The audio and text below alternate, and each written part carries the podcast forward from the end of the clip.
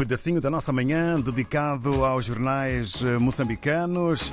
Hoje estamos na redação do Savana, em Maputo, com o Francisco Carmona. Viva Francisco, bom trabalho desde já eh, para toda a equipa e uma boa labuta. Vamos então a saber o que podemos ler no mais recente número. Bom dia, rádio ouvintes. O Savana desta semana abre com tic-tac eleitoral na Frelimo à medida que vai se aproximando o dia D para a indicação do candidato do partido governamental à Ponta Vermelha.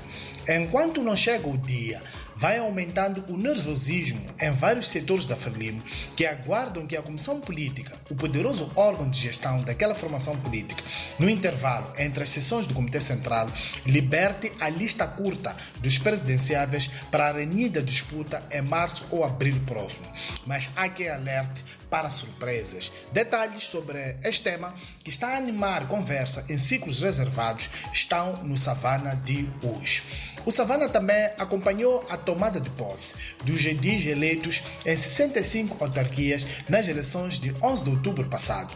Em Quelimano, o município da província da Zambésia, Manuel de Araújo, o edil reeleito para aquela autarquia, usou o seu discurso como uma artilharia pesada de acusações contra órgãos eleitorais, governo, tribunais e a própria polícia. Manuel de Araújo acusou os órgãos eleitorais de terem atuado como associação para delinquir, visando prejudicar a oposição nas eleições autárquicas de 11 de outubro passado.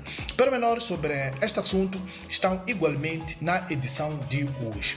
Ontem arrancou em Maputo o primeiro congresso de arquitetura de Moçambique é, sob é, o lema Resiliência é, do Edificado e Desafios da Prática Profissional, promovido pela Ordem dos Arquitetos de Moçambique. Na abertura, o bastonário da Ordem dos Arquitetos de Moçambique, Luiz Lage, desafiou a classe a refletir sobre formas de ajudar o país a reduzir a sua exposição ao impacto das mudanças climáticas nas infraestruturas e patrimônio, através de desenvolvimento num novo paradigma que inclui resiliência.